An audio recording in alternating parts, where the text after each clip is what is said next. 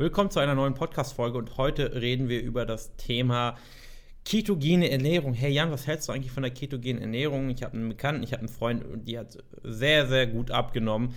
Empfiehlst du mir das? Und die Sache bei, bei allen Diäten ist halt immer, wie ich so oft sage, denk einfach mal ein bisschen langfristiger. Das heißt, denk nicht darüber nach, ob die Person oder ob die Diät jetzt dafür sorgen wird, dass du erfolgreich abnimmst, sondern denk darüber nach, okay, kann ich es mir auch vorstellen, diese Diät längerfristig zu machen? Weil an, an der ketogenen Ernährung an sich ist nichts auszusetzen. Und ich habe oder ich kenne viele Personen, die damit sehr erfolgreich abgenommen haben. Und die ketogene Ernährung hat auch viele Vorteile, denn wenn du sie richtig ausführst, das heißt, wenn du wirklich in die Ketose gelangst, und da ist eben schon Fehler Nummer eins bei der ketogenen Ernährung. Viele Personen wissen gar nicht, wie sie in die Ketose kommen oder wie ketogene Ernährung funktioniert. Das heißt, sie sagen, ja, okay, einfach nur keine Kohlenhydrate mehr. Das heißt, sie essen dann super viel ähm, Eier und fangen dann auf einmal an, super viel Fleisch zu essen und merken dabei gar nicht, dass sie einfach viel zu viel Eiweiß konsumieren. Und durch Gluconeogenese, das heißt, dass das Eiweiß vom Körper quasi verwendet wird, um daraus Glucose herzustellen,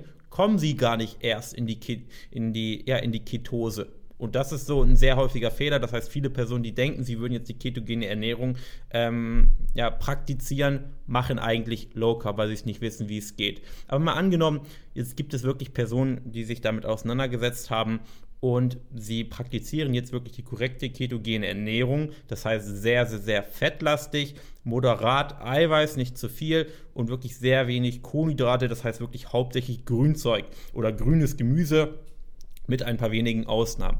So, und dann hat es natürlich die Vorteile, dass man wirklich ein, ein sehr geringes Hungergefühl hat. Man hat kaum mehr diese, diese Schwankungen im Blutzuckerspiegel, ist ja auch klar.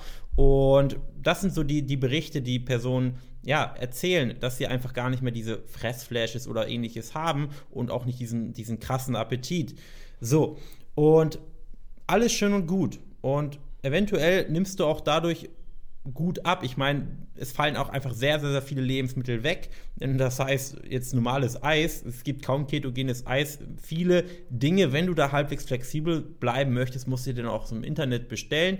Gibt da auch schon einige Dinge, die dann trotzdem ketogen sind, aber es fällt halt sehr, sehr viel weg. Und auswärts essen gehen im Restaurant wird halt auch schwierig, weil das Einzige, was du dann essen kannst, ist eben äh, ein paar Veggies, ein paar, ein paar Sachen Gemüse. Und beim Fleisch musst du auch schon wieder aus, aufpassen, dass du dann nicht am Ende des Tages mit deinem Eiweiß komplett überschießt. Und das sind eben so Dinge, wo man sich dann selber fragen muss, okay, nur mal angenommen, ich nehme damit wirklich erfolgreich ab. Was mache ich denn eigentlich, wenn ich dann erfolgreich abgenommen habe? Und wenn deine Antwort ist, okay, danach werde ich definitiv keine ketogene Ernährung mehr praktizieren, ja, dann frag dich, wie sinnvoll ist das, das überhaupt jetzt zu machen? Weil du musst ja auch lernen, dann nach der Abnahme damit umgehen zu können, dein Gewicht zu halten.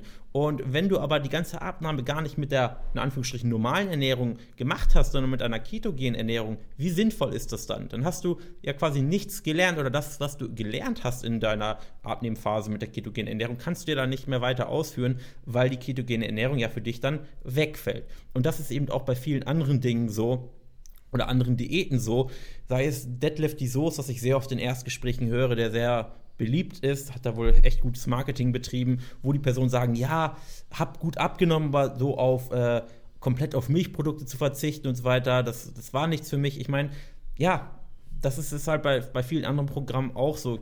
Keine Ahnung, ich kenne jetzt den, den Inhalt der Programme nicht nur, ich weiß nur eben, was ich da so äh, höre und vermute, was eben der Inhalt der Ernährung ist. Und all diese radikalen Programme oder Diäten, ja, da sind schon von vornherein zum Scheitern verurteilt, weil klar funktionieren sie, ähm, weil du einfach eine, eine krasse Umstellung hast, aber die sind eben nicht langfristig, weil die Personen auch schon mit dem Gedanken reingehen, okay, ich mache das jetzt nur, um einmal mein Gewicht zu erreichen und danach ist es vorbei.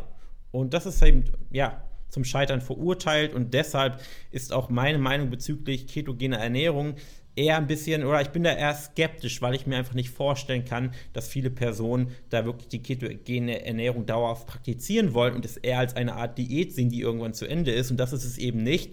Und wenn du das aber dachtest, dann würde ich sagen, hey, lass es sein mit der ketogenen Ernährung. Und genau das gleiche auch bei Low Carb. Hey, wenn du in Low Carb einfach nur eine Diät siehst ähm, und dann irgendwann kein Low Carb mehr betreiben möchtest, dann lass es doch gleich sein und finde lieber einen Weg, der dich jetzt schon an dein Zielgewicht bringt und den du danach so oder zumindest so ähnlich, weil das wird notwendig sein, fortführen kannst.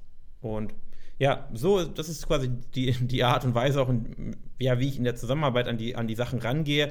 Klar, während der Abnehmphase ist nicht immer alles genauso wie, wie danach, aber ich sag mal, 80 Prozent der Sachen müssen auch danach praktiziert werden, um dann dauerhaft das Gewicht erfolgreich äh, zu halten.